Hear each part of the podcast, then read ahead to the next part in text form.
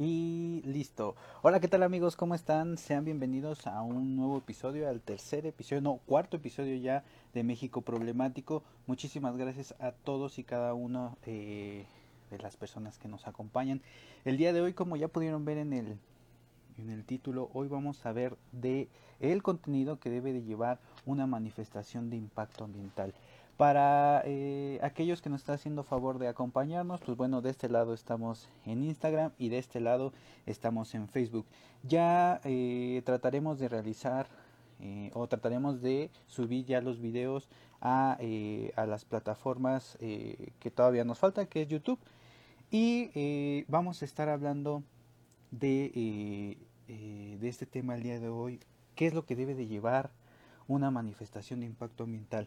Ojo, esto también vamos a tratar de responder, ya que en videos pasados nos hicieron una pregunta, eh, la cual nos decía, ¿por qué una manifestación es tan cara? Y vamos a tratar de contestar a través de, eh, de, este, de este video el por qué puede llegar a ser tan cara. Y muchas veces no, no comprendemos la magnitud ¿no? del trabajo que se hace porque se desconoce, porque eh, pues bueno, también, también lo hemos visto con eh, las personas que nos han, los profesionistas que nos han, eh, que nos ha tocado trabajar, nos ha tocado trabajar con ingenieros, con arquitectos que muchas veces desconocen el trabajo y también los clientes llegan a llegan a desconocer este trabajo y es por eso que muchas veces no se les da el valor requerido. Pero bueno amigos, el día de hoy vamos a hablar de el contenido general de una manifestación. No es específico, todo lo que vamos a decir no, no todas lo llevan, depende de las características del proyecto y eh, es por eso que varía mucho. Pueden ser muy largas y pueden ser muy cortas. Recordemos que hay dos tipos de manifestaciones, a nivel regional y a nivel particular. A nivel particular, eh, pues bueno, son proyectos tal vez más puntuales, más pequeños, y que en comparación de los que son a nivel general, ¿no? Entonces, eh, depende mucho del proyecto, depende mucho de las características que vaya a llevar, si es un proyecto, si es una actividad. Pero bueno, vamos a tratar de hacerlo lo más corto posible porque realmente es, eh, es un tema muy nutrido que, eh, pues bueno, vamos a estar hablando el día de hoy. Pero bueno, vamos a comenzar. ¿Qué es una manifestación de impacto ambiental? Pues bueno, de acuerdo con la Semarnat, que es la Secretaría de Medio Ambiente y Recursos Naturales, que en este caso es la encargada de evaluar este tipo de, eh, este tipo de proyectos, de estudios, pues bueno, nos dice que es un estudio técnico científico donde se indican los efectos que puede ocasionar la implementación de una obra o actividad. Recordemos que eh, no solamente son obras de infraestructura, sino actividades que se pueden llevar a cabo eh, a través de un proyecto, ¿no? A través de la implementación de una fábrica, pues bueno, los, los gases que puede aventar, los residuos sólidos, los regenerados, los residuos eh, líquidos también, entre otras cosas amigos. Sobre el medio ambiente y describe las medidas preventivas de mitigación y compensatorias que podrían minimizar dichos efectos negativos producidos durante alguna de las etapas del proyecto. Preparación del sitio, construcción, operación y desmantelamiento, que recordemos que son estas cuatro etapas. Muchas veces y muchos nos hemos dado cuenta que solamente ocupan tres, tres de las actividades que sería la construcción, operación y desmantelamiento, ¿no? Que también muchos no eh, se preocupan por esta parte ya que piensan que el proyecto como va a ser demasiado grande, eh, pues bueno, no se, no se preocupan. Eh, las manifestaciones permiten evaluar la factibilidad ambiental para la ejecución del proyecto y la inversión, ya sea industrial, eh, como les decía, la implementación de una fábrica, de infraestructura, eh, una carretera, manufacturera, la implementación de una fábrica tal vez textil, comercial y de servicios o de servicios, ¿no?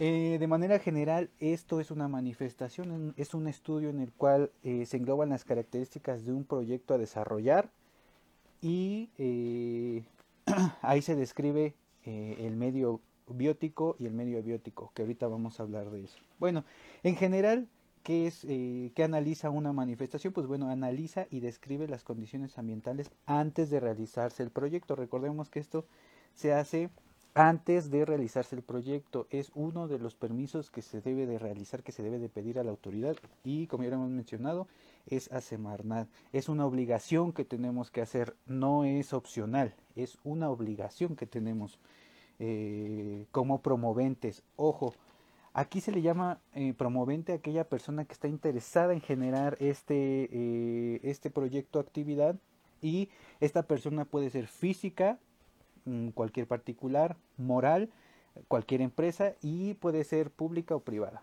En general es esto. Eh, identificar y evaluar los impactos ambientales potenciales que se van a generar, eh, bueno, vaya la redundancia, a redundancia, perdón, a, eh, al medio ambiente. definir y proponer medidas necesarias para prevenir, mitigar y compensar las alteraciones al medio ambiente. Bueno, esto de manera general y muchas veces no logramos comprender qué es lo que se requiere y es por eso que tal vez no se le da el valor a eh, este tipo de proyectos, ¿no? Y, también nos hemos dado cuenta que muchas de las personas que trabajamos no, no es que tengan que conocer todo, pero eh, ya que empiezan a ver todo lo que conlleva, pues se sorprenden, ¿no? Porque nos han, nos han expresado el que eh, su opinión de que pensaban que era un trabajo más sencillo, más, eh, más eh, menos laborioso y con menos cosas, ¿no? Ah, la manifestación se presenta ante Semarnat, como ya lo habíamos dicho, para su evaluación y posible autorización.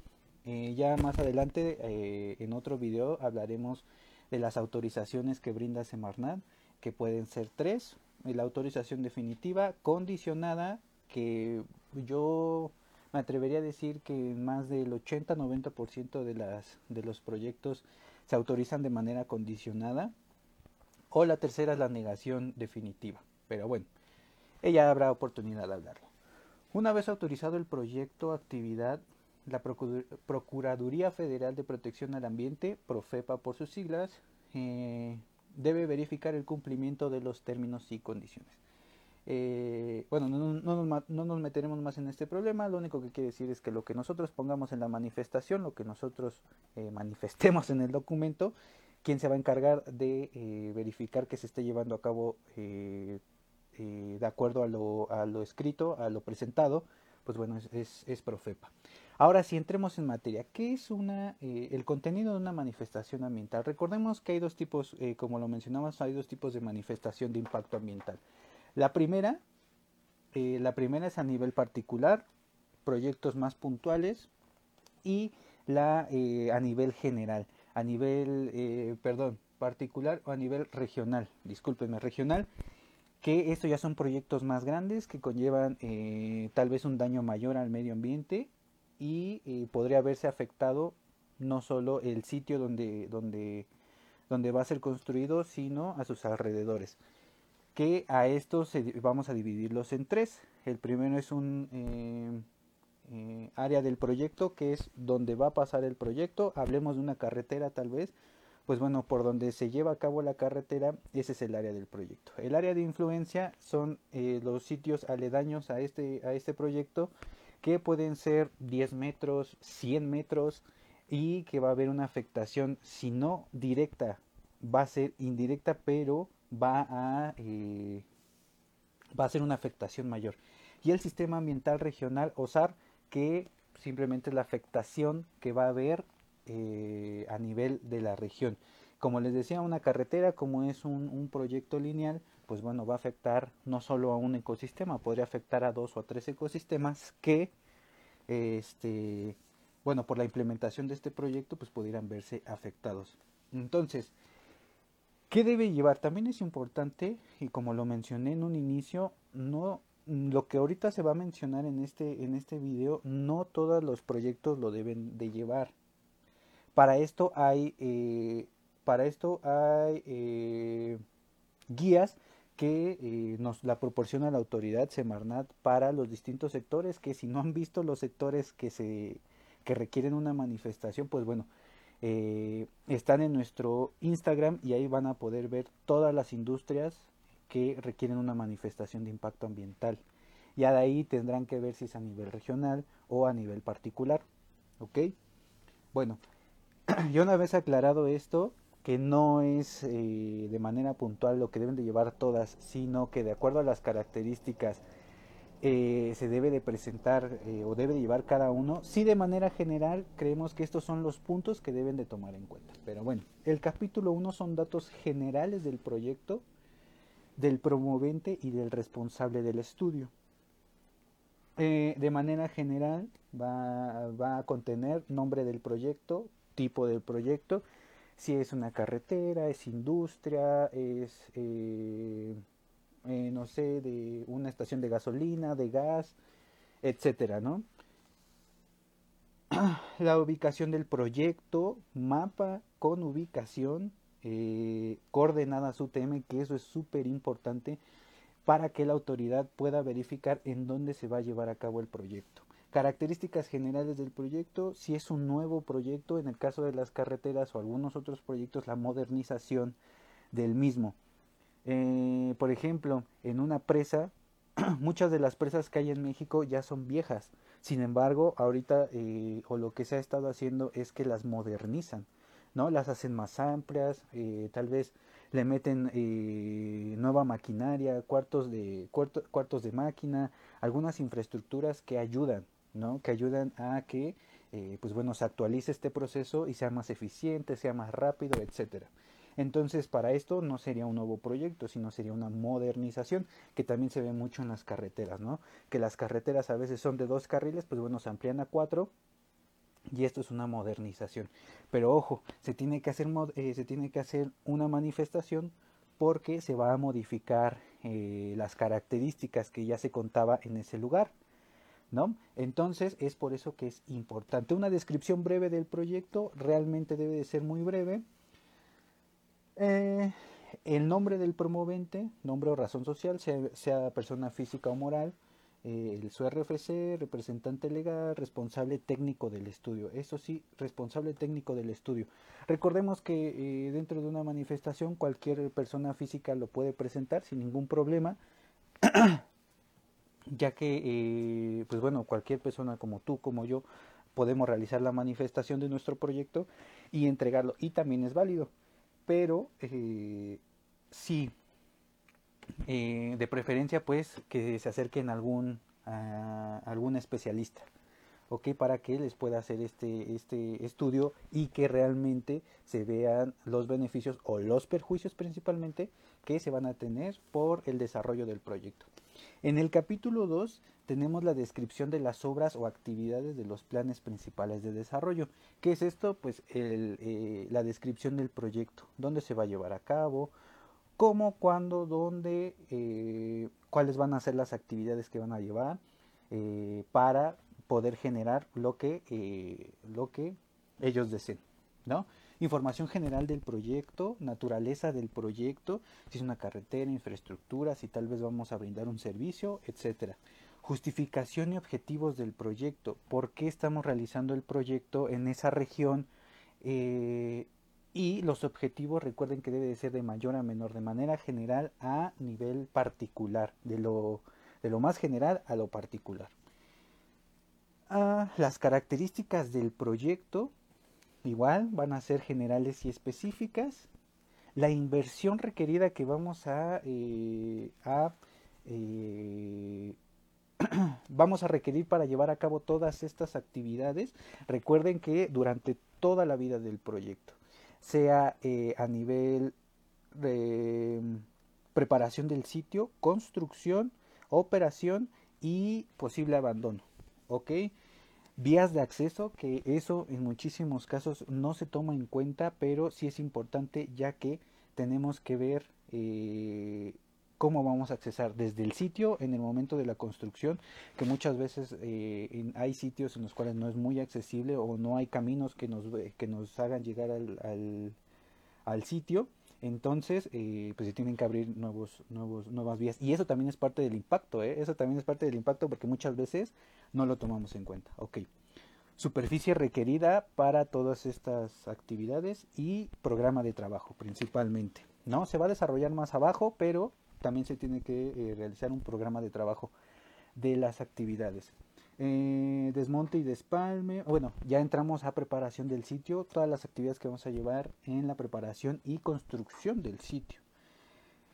Eh, de manera general es, eh, describir el desmonte y el despalme, operación y mantenimiento, requerimientos de personal, cuántas personas van a estar trabajando en sitio, de, a qué, de qué hora a qué hora, porque eso también genera impacto, los insumos y los residuos, cómo es que vamos a, bueno, todos los residuos que se van a generar sólidos o líquidos y cómo se va a hacer el manejo. Eso también es súper, súper importante. Esto en general es el capítulo 2. La descripción del proyecto, dónde se va a llevar a cabo, cómo, cuánto, eh, es que voy a invertir, cuánto eh, es el personal que voy a necesitar, entre otras cosas. en el capítulo 3 es toda la vinculación con los instrumentos de planeación y ordenamiento jurídico aplicable al proyecto. Recordemos, cada uno de los proyectos eh, y del sitio, aquí también es importante el sitio, la región donde se va a llevar a cabo, es eh, este, eh, esta planeación u ordenamiento jurídico. Ahí es cuando se tiene que describir. Bueno, Primero tenemos que ir de acuerdo a la pirámide de Kelsen, que ya les estaremos platicando en videos cortitos que es una pirámide de Kelsen. Pues bueno, en esta pirámide de Kelsen lo que eh, se describe es la jerarquía de las leyes, eh, la jerarquía de las leyes, que si lo ponemos, eh, si lo describimos de manera general en la punta, vamos a encontrar la constitución como la máxima, el máximo eh, orden jurídico, en la jerarquía, la constitución, de ahí leyes generales, leyes estatales, no, no es cierto. Es constitución, eh, los convenios internacionales que tengamos, el convenio de París, el convenio, etcétera, hay muchos convenios en los cuales México está, eh, está dentro y se tienen que tomar. Entonces, constitución, convenios internacionales, leyes generales, leyes estatales, todas las leyes generales después eh, normas y hasta el, eh, hasta el último, pero no menos importante, es eh, tal vez algunos convenios que se hayan hecho entre, entre los habitantes de un sitio, ¿no? Del sitio donde se va a desarrollar el proyecto, pues bueno, ahí es donde, donde también cuentan, pero muchas veces no se toman, no se toman en cuenta dentro de los proyectos. ordenamiento ecológico territorial, ordenamiento ecológico territorial del Estado, igual ahí vamos por jerarquías a nivel federal, a nivel estatal, a nivel municipal. Entonces, esa es la jerarquía que debemos de tomar en cuenta. Eh, ahí también entramos, ya entramos a la parte eh, biótica. Eh, tomamos en cuenta las ANPs o áreas naturales protegidas, igual nivel federal, estatal y municipal. Los sitios Ramsar, que son estos sitios de importancia para las aves, las UMAS, que son las unidades de, eh, unidad de manejo ambiental, unidad para la conservación, ahorita no recuerdo el nombre, pero unidad de manejo ambiental, que eh, también ya son importantes y ya se están tomando mucho en cuenta y ahorita vamos a platicar el por qué. Las regiones hídricas importantes, eh, que eso también es un parteaguas para poder delimitar nuestro proyecto, pero bueno, las regiones hídricas de eh, conservación prioritaria, también eh, las regiones eh, de suelo prioritarias para su conservación también es muy muy importante, ¿ok? dentro del marco legal, igual, depende mucho de, del proyecto y de dónde se va a llevar a cabo, pero como les mencionaba, de acuerdo a la pirámide de Kelsen, está primero, primero, primero la constitución política. De ahí nos vamos a la LEGEPA, la Ley General de Equilibrio Ecológico y Protección al Ambiente, en su artículo 28. Ese tiene que estar en todas las manifestaciones, en todo. Ojo, apúntenlo porque esto sí es súper importante. El artículo 28 debe estar en todos, en todas las manifestaciones, con su reglamento, ¿ok? Eh, de ley va a estar el artículo 28 eh, de la ley general y de su reglamento el artículo 5. Casi casi se los puedo asegurar que están eh, del reglamento casi seguro que debe de estar, pero de eh, la ley general debe de estar, seguro, porque si no, así lo ven, lo abren, no está, fuera, literal. Eh, después tenemos Ley General de Desarrollo Forestal, estas son opcionales y de acuerdo a lo que se vaya a desarrollar. Ley General de Vida Silvestre, Ley General de Responsabilidad Ambiental y Ley General de Prevención y Gestión de Residuos. ¿no? Estos de manera general ya ustedes tendrán que hacer la vinculación correspondiente de, eh, pues de acuerdo a su proyecto. De ahí tenemos las leyes estatales, que de acuerdo al Estado pues va a tener cada uno sus leyes que se tendrán, sus leyes y normas que se tendrán que llevar a cabo. Y, perdón, eh, también tenemos que tomar en cuenta las normas mexicanas, normas de descarga de aguas residuales, gases contaminantes, eh, emisiones de hidrocarburos, eh, de ruido, de residuos peligrosos, la norma 059 para protección de especies en peligro de extinción, pues bueno, todas esas tienen que ir de cajón. El capítulo 4, y bueno, esto es de manera general la vinculación jurídica. El capítulo 4 es la descripción del sistema ambiental regional OSAR, eh, en donde se señala y señalamiento de tendencias del eh, desarrollo y deterioro de la región. Aquí se describe de manera general y particular el sistema ambiental regional, el área de influencia y el área eh, del proyecto. De manera general, de manera general se, eh, se delimita el sistema ambiental, se delimita la y se menciona el área del proyecto. Al igual las características que va a tener este, eh, las características con las que cuenta esta, este sistema ambiental, que se divide principalmente en dos. Sí, en dos pero se toman tres. Ahorita les voy a mencionar cuáles son. La primera es, eh, la primera es el medio físico. El medio físico aquí se describe el medio físico o eh, la biótico, medio abiótico. En sí es el clima, la temperatura, la precipitación anual, se describe la geología, geomorfología, suelos, hidrología e hidrología subterránea. ¿no? En general, esto es lo que se describe. El segundo punto es el medio biótico, que es la, vegetación y la fauna, de manera general. Dentro de estas se describe eh, el muestreo realizado en campo, la metodología que se ocupó, eh, se describen las actividades en campo. Análisis, se hace un análisis de gabinete ya con los resultados obtenidos en campo. Descripción de la flora y la fauna del sitio, del área del proyecto, área de influencia y el SAR o Sistema Ambiental Regional. Las especies en la norma, índices de riqueza, todos los índices, riqueza, abundancia, etcétera. Especies encontradas, bueno, dentro del AIAP y SAR, ¿ok? Y también se describe el medio socioeconómico. La descripción de las comunidades, donde, se, donde va a pasar el proyecto, donde se va a eh, realizar el proyecto, la actividad, número de habitantes, la migración que tiene, la pobreza, la marginación.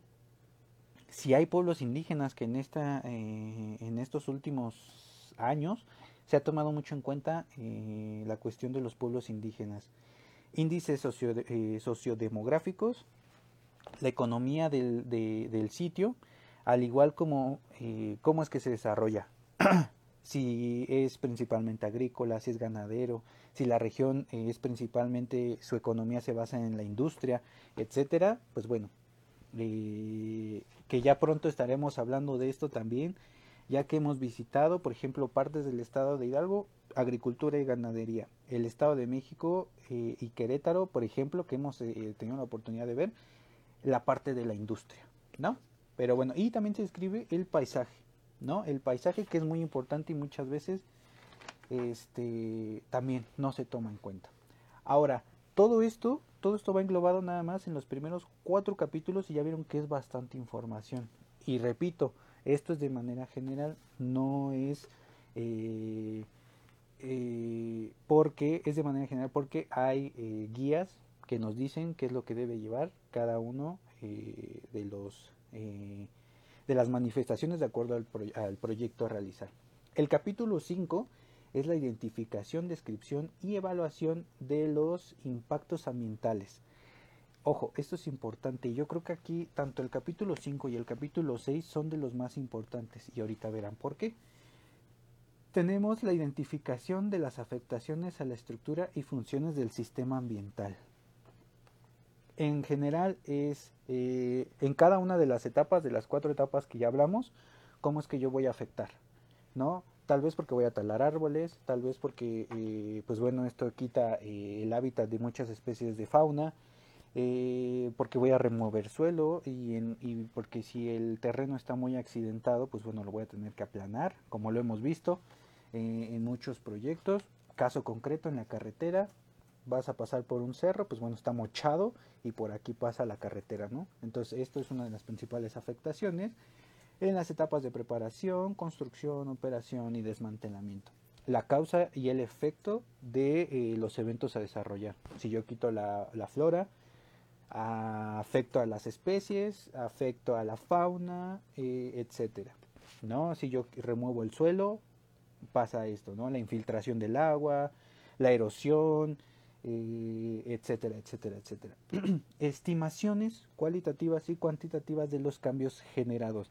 Aquí se, se hace una estimación de eh, los cambios que se realizan al medio biótico y al abiótico, a los dos, eh, por causas de eh, proyecto. Criterios técnicos para evaluar el impacto ambiental, se realizan matrices de impacto en el cual se cuantifican, se les da un valor a cada uno de los impactos y esto no es fácil. Esto realmente es muy difícil y tiene mucho que ver con eh, el expertise de, la persona que lo está haciendo, del especialista que lo está haciendo.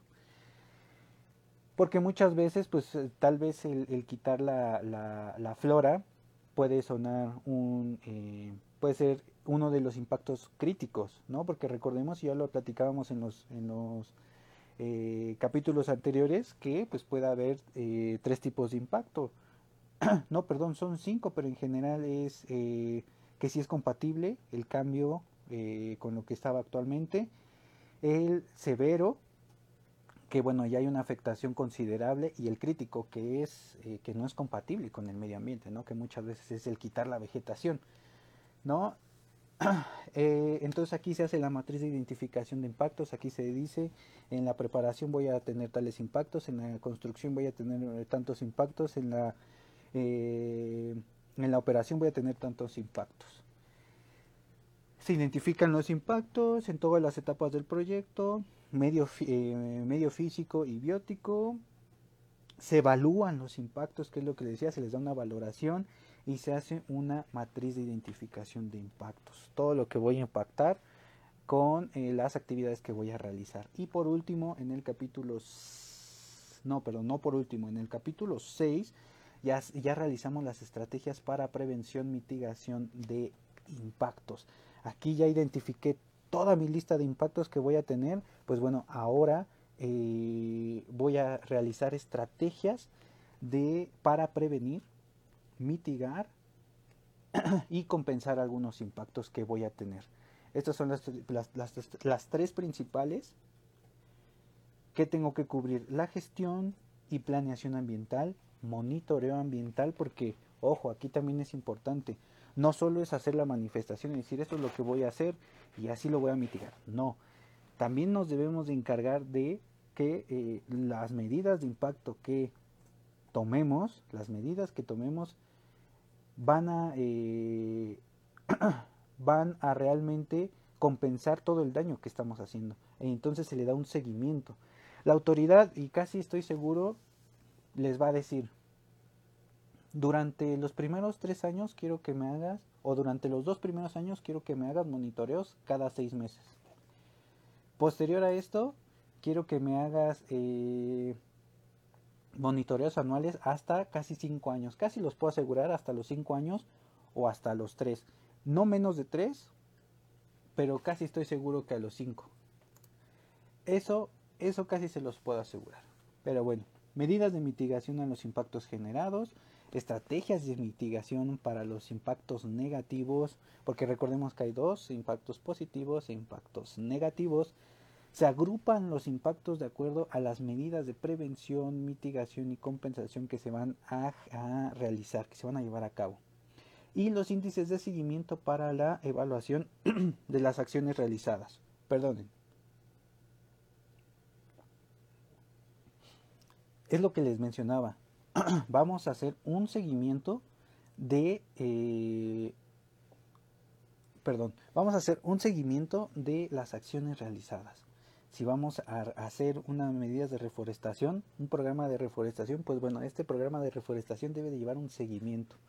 Porque la autoridad te dice, y no es porque la autoridad lo diga, sino porque realmente es parte de nuestras obligaciones, que si vamos a quitar, pues bueno, tenemos que compensar el daño. No es porque la autoridad no lo diga, sino porque es parte de lo que debemos de realizar. Programas de rescate de flora Ojo, aquí ya vienen los programas. Aparte de la manifestación, se tienen que realizar programas. Programas que se desarrollan de principio a fin, que llevan un seguimiento, que llevan una planeación y que llevan y que se realizan conforme a, a lo planeado. No solo es la manifestación y ya.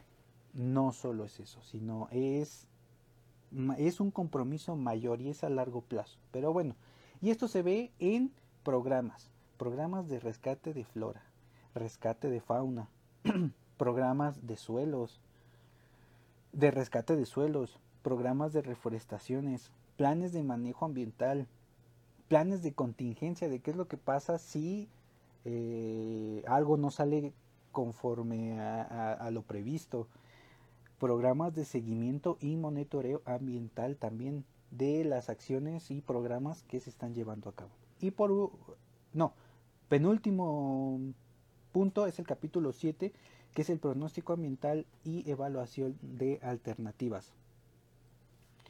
¿Qué es lo que espero? ¿Y qué es lo que pasa? ¿Qué plan tengo si no se lleva a cabo lo que yo estoy planeando? ¿no?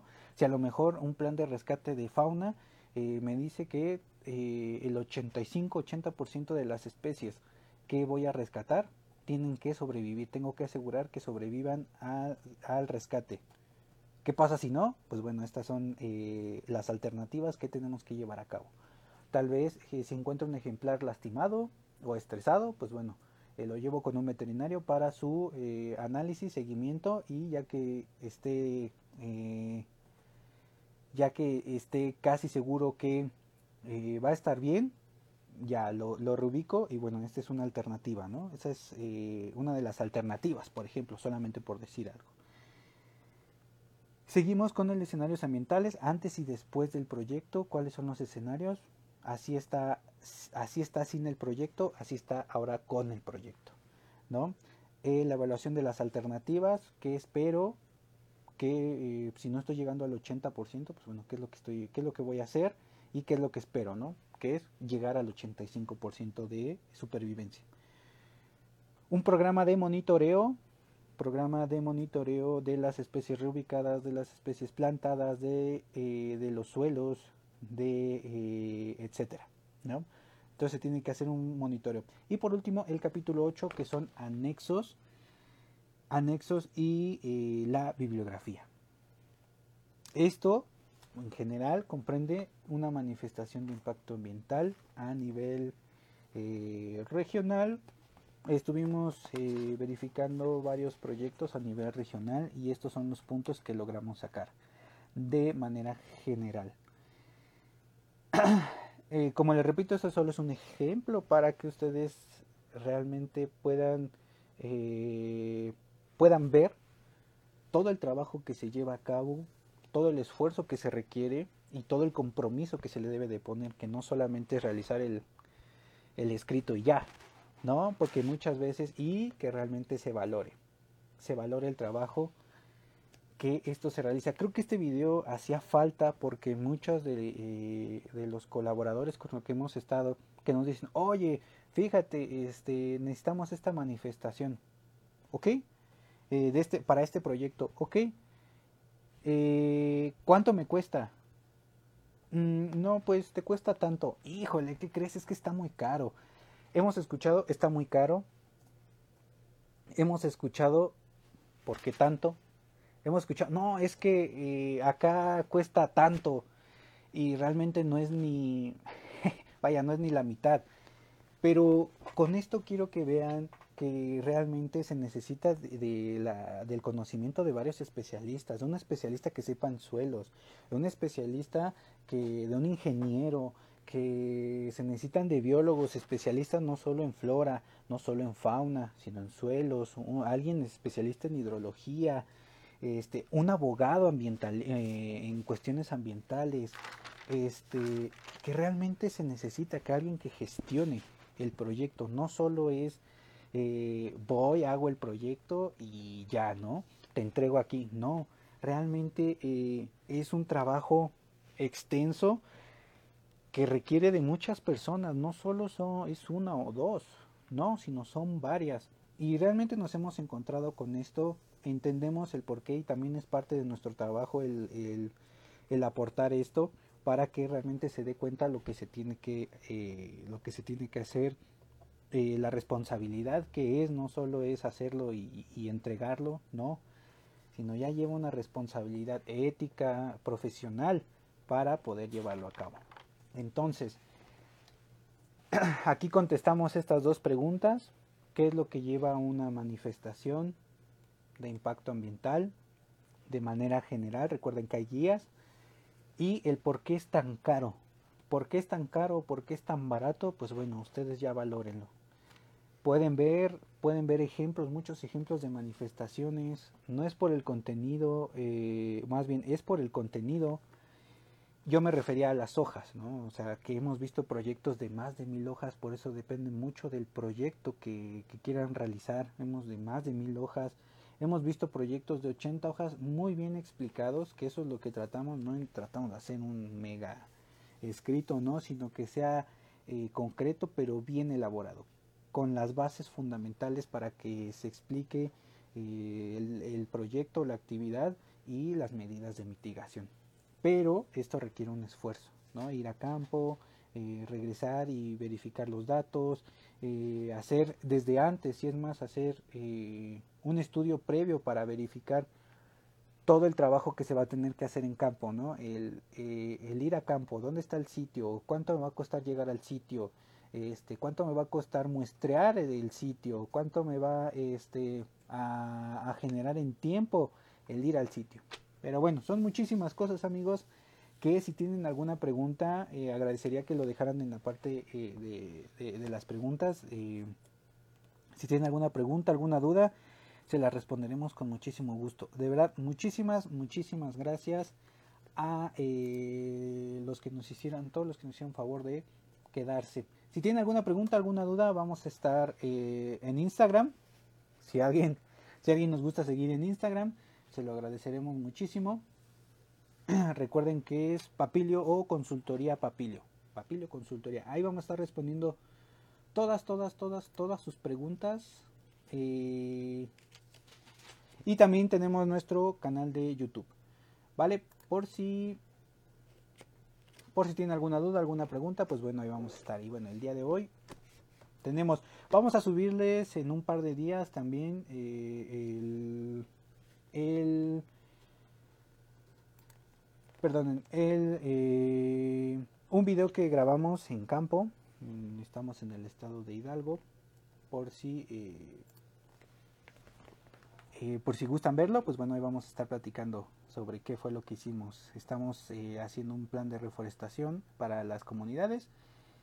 Y bueno, hay más o menos, ahí más o menos explicamos qué es lo que estamos haciendo. Ok amigos, pues bueno, muchísimas gracias por estar aquí conmigo. Les agradezco muchísimo su tiempo. Y pues bueno, este fue el cuarto capítulo ya de México Problemático. Nos vemos en la siguiente. Adiós. Ups.